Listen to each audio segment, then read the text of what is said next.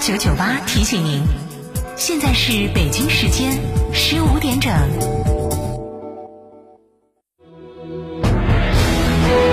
成都的声音，FM 九九点八，成都电台新闻广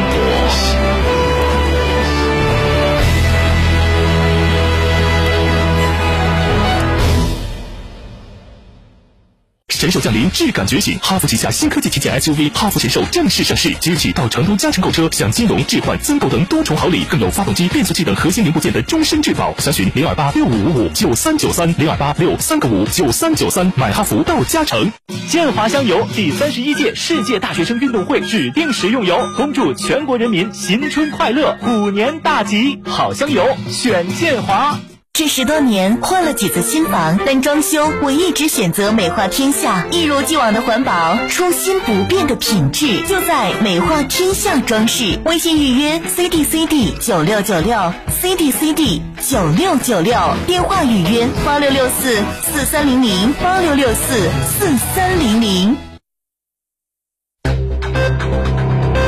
九九八快讯。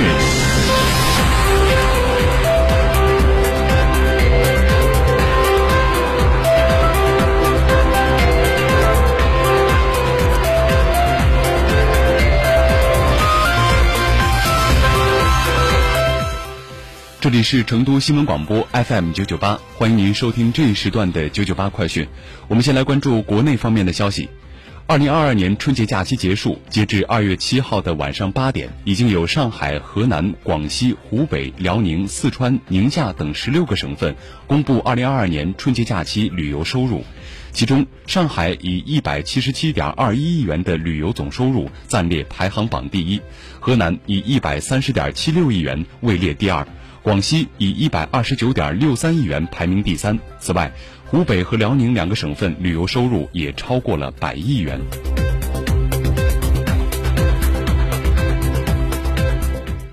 今天，教育部发布二零二二年的工作要点，其中明确将继续深入推进双减。着力巩固学科类培训机构压减成果，在法定节假日、休息日、寒暑假，指导各地开展常态巡查，坚决关停，规范培训收费行为，加强培训预收费监管，推动校外教育培训的监管和立法。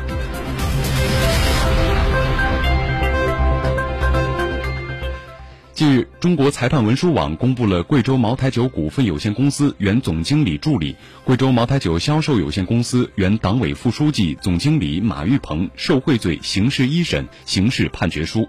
根据判决书，马玉鹏因受贿六千七百二十三万元，在一审判决中获刑十三年六个月，并处罚金人民币三百万元。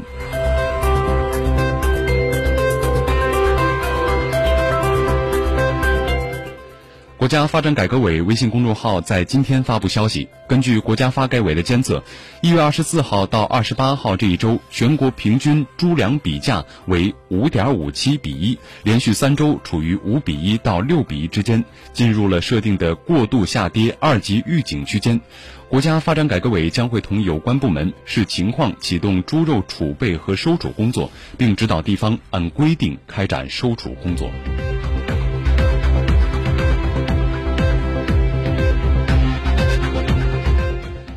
记者根据银保监会及其派出机构公开信息进行了梳理。今年一月份，保险机构涉及涉嫌销售不规范、内控不到位、违规返佣金等问题，在一月份受到的行政处罚金额总计为四千三百万元。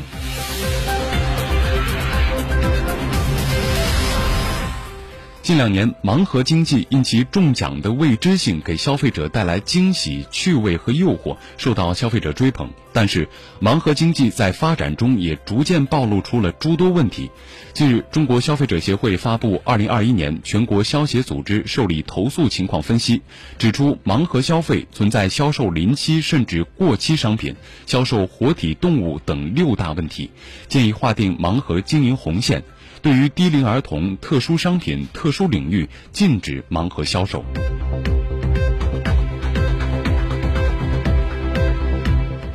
九九八快讯，再来关注冬奥方面的消息。北京时间二零二二年的二月八号，北京冬奥会自由式滑雪女子大跳台决赛在首钢滑雪大跳台举行。谷爱凌三跳的得分分别为九十三点七五分、八十八点五分和九十四点五分，总分一百八十八点二五分。凭借着最后一跳的全场最高分，拿下了这枚金牌。这是她自己获得的首枚冬奥会奖牌，也是中国运动员第一次参加冬奥会大跳台的比赛。赛后，北京市委市政府向谷爱凌发来贺电。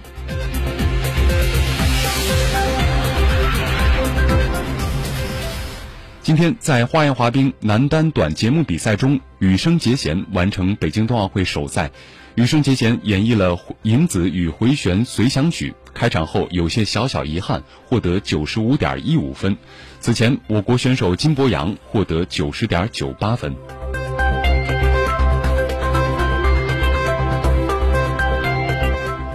北京冬奥会开幕以来，吉祥物冰墩墩热度不减，一墩难求，成为了不少人的小小遗憾。在世界陶瓷之都福建德化，特许生产北京冬奥会吉祥物的陶瓷企业正在加足马力生产。每一件陶瓷版的冰墩墩、雪融融，都由德化的陶瓷师傅纯手工制作而成。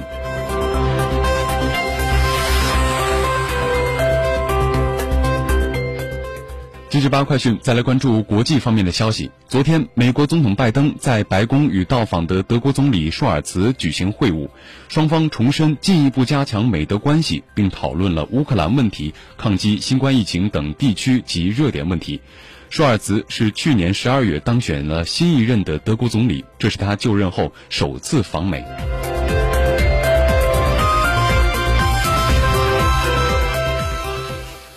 巴西卫生部在当地时间的七号公布的数据显示，当天巴西新增新冠肺炎确诊病例六万六千五百八十三例，累计确诊两千六百五十九万九千五百九十三例，新增死亡病例四百二十八例，累计死亡六十三万两千六百二十一例，累计治愈两千两百八十四万六千六百五十二例。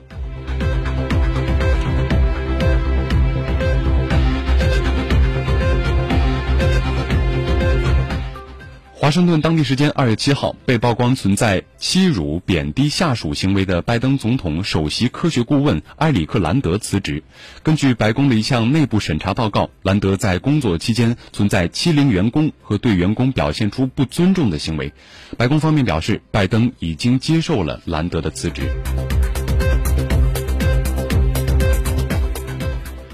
美国商务部和美国贸易代表办公室当地时间七号表示，美国已与日本达成一致，将免除从日本进口的部分钢铁加征二十五的关税。根据此次达成的协议，美国将对日本从日本每年进口的一百二十五万吨钢铁免除特朗普政府时期加征的百分之二十五的关税，超出该额度的进口钢铁仍需征收百分之二十五的关税。该协议将在四月一号起正式生效。